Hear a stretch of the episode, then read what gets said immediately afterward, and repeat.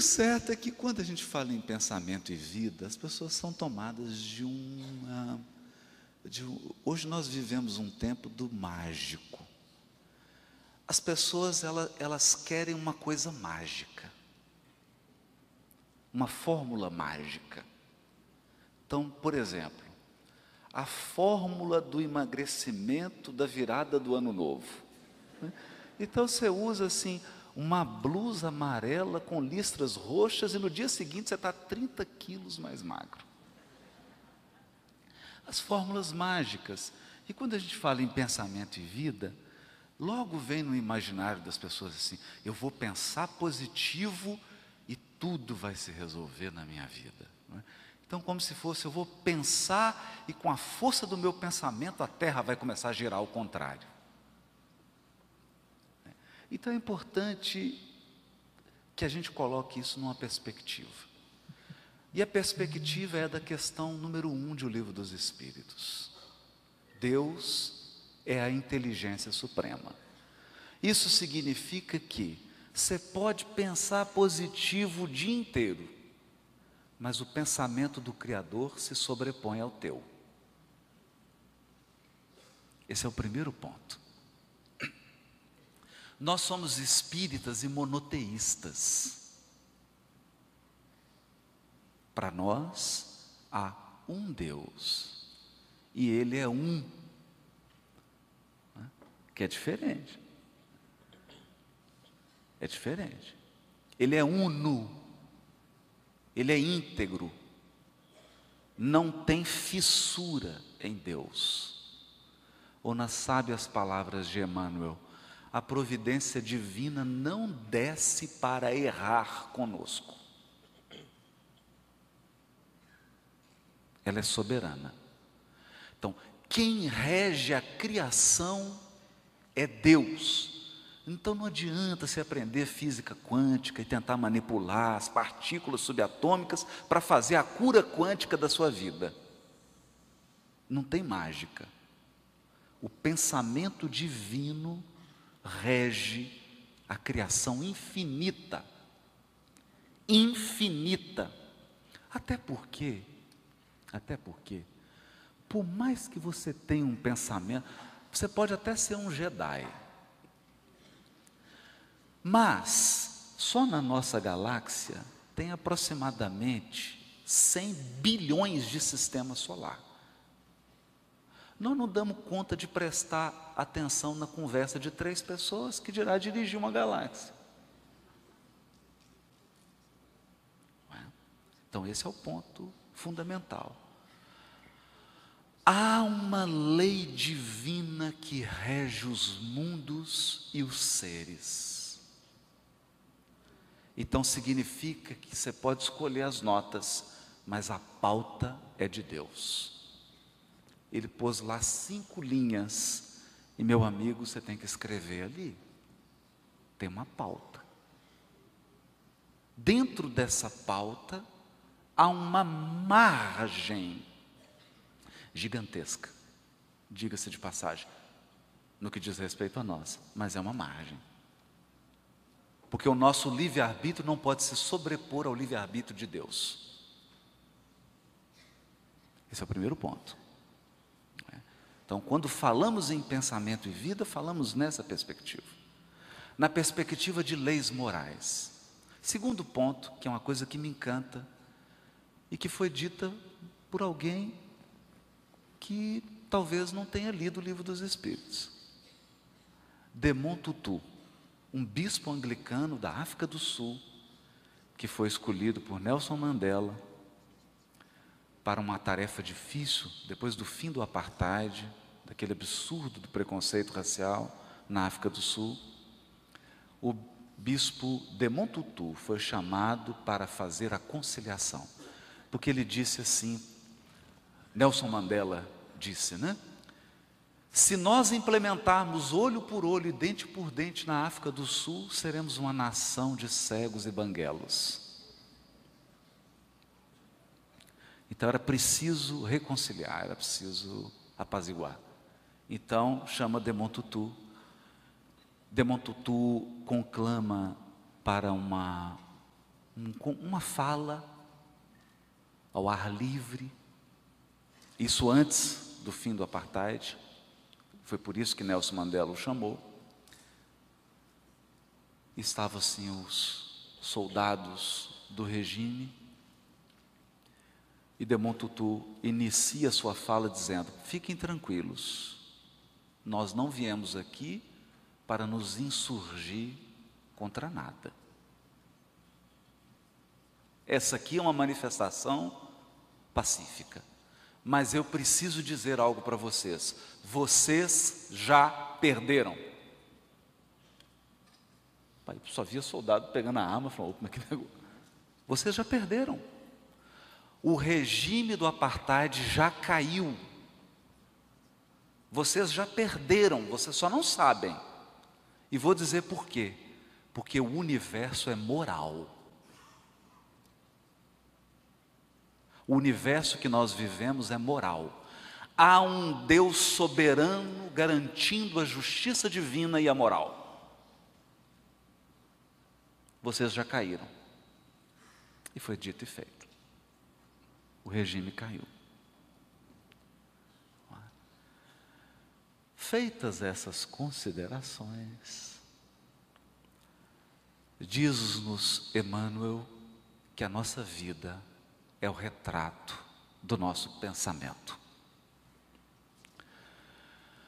Porque o Criador, não obstante seja o Todo-Poderoso, não obstante seja a suprema inteligência, não obstante seja o amor infinito, ele não nos retira a oportunidade de escolher. Deus não viola o livre-arbítrio. Não viola. Então,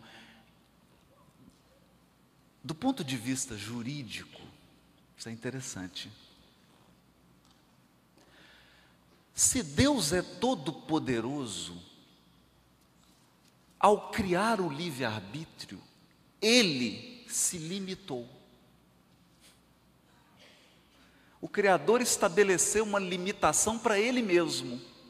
Então, Ele mesmo pôs uma regra que Ele obedece. Por isso que Jesus diz que Jesus é um modelo de bondade, e no livro dos Espíritos nós aprendemos: Deus é modelo de amor e caridade e de humildade. O mais humilde da criação é Deus porque, mesmo sendo todo-poderoso, ele se limitou a uma regra para o poder supremo de Deus, estabelecida por ele mesmo: não interferir no livre-arbítrio das suas criaturas. Isso é lindo. É lindo. Então, se você falar assim, eu vou me suicidar agora, você é respeitado. Você é respeitado. embora todas as consequências dolorosas, você é respeitado. Você pode fazer escolhas. Então significa que devemos dirigir o nosso pensamento, e essa é a função do Evangelho. Foi por isso que Jesus veio. Nós precisamos aprender a fazer escolhas. E a evolução é aprender a fazer escolhas. Portanto, a vida que vivemos reflete o que pensamos. Mas há um outro detalhe aqui. Quando Emmanuel fala do pensamento, ele não está dizendo sobre atividade cognitiva. Porque a gente fala em pensamento, logo a pessoa reflete assim: ah, pensamento? Ah, pensamento, entendi, entendi. 2 elevado à terceira potência vezes 4 elevado à quinta potência. Eu estou pensando. Não, você está calculando. Nós confundimos pensamento com atividade intelectual. Não. O pensamento é o conjunto das atividades anímicas do espírito. Portanto, sentir é pensar. no sentido espiritual. Porque o pensamento é um fluido, modificação do fluido cósmico, que retrata a nossa carga afetiva, a nossa memória, a nossa cognição, as nossas intenções e a nossa vibração.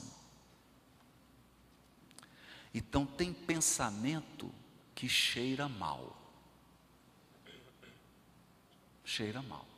Às vezes a pessoa fica preocupada porque comeu alguma coisa, está assim com um pouquinho de gases, né? E esquece do pensamento. O pensamento, ele fede também. Fede. O pensamento, ele mata. Ele mata. Tem pessoas, se você colocar nessa cadeira aqui, daqui meia hora essas flores estão tudo murchas. Porque o pensamento dele é ácido.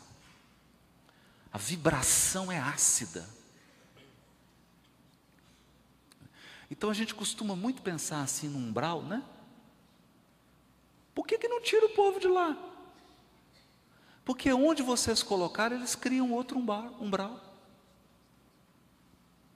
O umbral não é um lugar, o umbral é uma comunidade de seres. Não é um lugar. O inferno não é um lugar. O inferno é um grupo de pessoas. Percebe? Se você colocá-las aqui agora, esse, esse diálogo aqui vira um inferno. É nesse sentido do nosso pensamento como a manifestação da nossa força criativa, da luz do nosso espírito, porque o nosso espírito é co-criador. Isso significa que nós interpomos as nossas intenções nas intenções do Todo-Poderoso. Agora, é preciso entender que o livre-arbítrio exercido hoje é o determinismo colhido amanhã. Isso é importante, porque às vezes a gente diz assim, determinismo, a pessoa fala, é, pois é, Existe um determinismo na criação. Eu, por exemplo, nasci com o karma da classe média. Você sempre classe média, nem pobre nem rico. É? E acredita que esse determinismo foi estabelecido por Deus. O determinismo é o livre-arbítrio de ontem. Ou os parâmetros da lei divina. Então nós precisamos distinguir no determinismo o que é lei divina. Por exemplo, a Terra gira em torno do Sol, salvo engano, com a velocidade de aproximadamente 33 mil quilômetros por hora. E meu amigo, não adianta você fazer um curso de pensamento positivo para acelerar, porque não vai. Você pode juntar todo mundo para meditar, fazer yoga, para mudar a velocidade da Terra, que não vai mudar. A pressão atmosférica, se, você, se nós subirmos a pressão atmosférica, mata todo mundo. Ela foi calibrada. A distância da Lua para a Terra foi calibrada, calibrada. Um ajuste fino. E não é o seu pensamento que interfere nisso. Então há uma lei divina, um determinismo divino. E há o seu determinismo divino que diz respeito ao nosso destino. No nosso destino, a escolha de ontem é determinismo de hoje. Por quê? Porque o Consolador prometido nos aclarou para uma realidade nós temos múltiplas encarnações e uma vida. Uma vida. A vida imortal. Imortal. múltiplas existências. É? O que, que significa isso? Que é você, você que está vivo. E o tempo traz de volta o que um dia nós espalhamos. Por isso, Emmanuel irá dizer no Pensamento e Vida que o mal sempre retorna ao núcleo da sua emissão, da sua atividade. Então, isso significa que nós não estamos aqui num processo assim mágico de vamos pensar positivo para ter uma vida positiva. É mais profundo que isso. É, educa o teu pensamento para que a tua vida mude. Aprenda a escolher. Aprenda a escolher. Penúltimo ponto, para a gente encerrar. Penúltimo ponto. Pensar é semear. Você planta uma alface, em 15 dias você está colhendo. Planta café. Planta café. Aliás, Rossando, matéria do New York Times, café emagrece. Agora está comprovado. Comprovado. Café emagrece, mas é capinar, não é beber não é capinar. Então você planta o café, só colhe daqui cinco anos. O que, que significa isso? Nem todas as semeaduras são iguais. Há plantas que demandam cinco anos. Há árvores que, para você colher a madeira, árvores legalizadas, inclusive, né? Para colher a madeira, você tem que esperar 30 anos. E a alface que você planta e colhe em 15. Na vida espiritual também. Então tem semeadura que você vai começar a fazer agora, daqui 250 anos você vai começar a colher. Há processos renovadores que você inicia agora, daqui dois mil anos ele vai se concretizar. Vide Públio Lentulus, Emmanuel. Dois mil anos. Portanto, a proposta do pensamento e vida é uma proposta de longo prazo.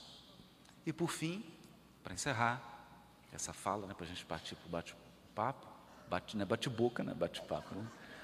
É. Emmanuel diz assim: que nós vamos fazendo essas experimentações com a nossa força criadora, até que um dia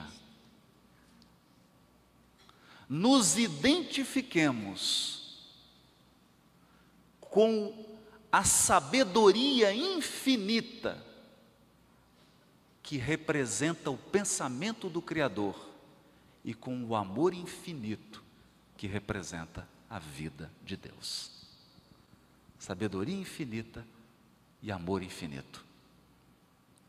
Nesse dia, o dia em que nossas escolhas forem as mais sábias, o dia que as nossas ações forem as mais amorosas, nossa vida será abundante. Abundante. É dessa abundância que Jesus fala essa vida abundante, que é a vida plena de amor. Plena de amor.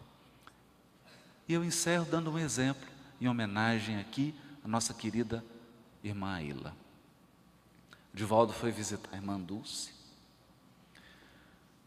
E ela com aqueles assistidos todos, né? aquela carência enorme, uma comunidade muito pobre. E ela dormia numa cadeirinha mais velha, velha, velha, né? E o, Divaldo chegou lá, viu, mas, mas irmã, a senhora dorme aqui? Durmo, meu filho. Olha, olha que danada, né? Durmo. Aquele dengo. E dengo de freira, quem resiste, né? Aí durmo. O Divaldo, nossa, fez uma campanha, não pela paz, por uma cama para a irmã Dulce. Aí conseguiu aquela cama bonita, daquelas que eletrônica, pisa, ela da cabeça, levanta o pé, fala, agora a freirinha vai dormir bem, né? Compra a cama, manda entregar com lacinho, bilhetinho e envia. Daí alguns meses o Divaldo volta, está lá a irmã Dulce na cadeirinha, na mesma. Mas irmã, a senhora não recebeu a cama? Recebi, meu filho. Mas está dormindo na cadeirinha? Essa cadeirinha já me ajudou a criar toda essa enfermaria.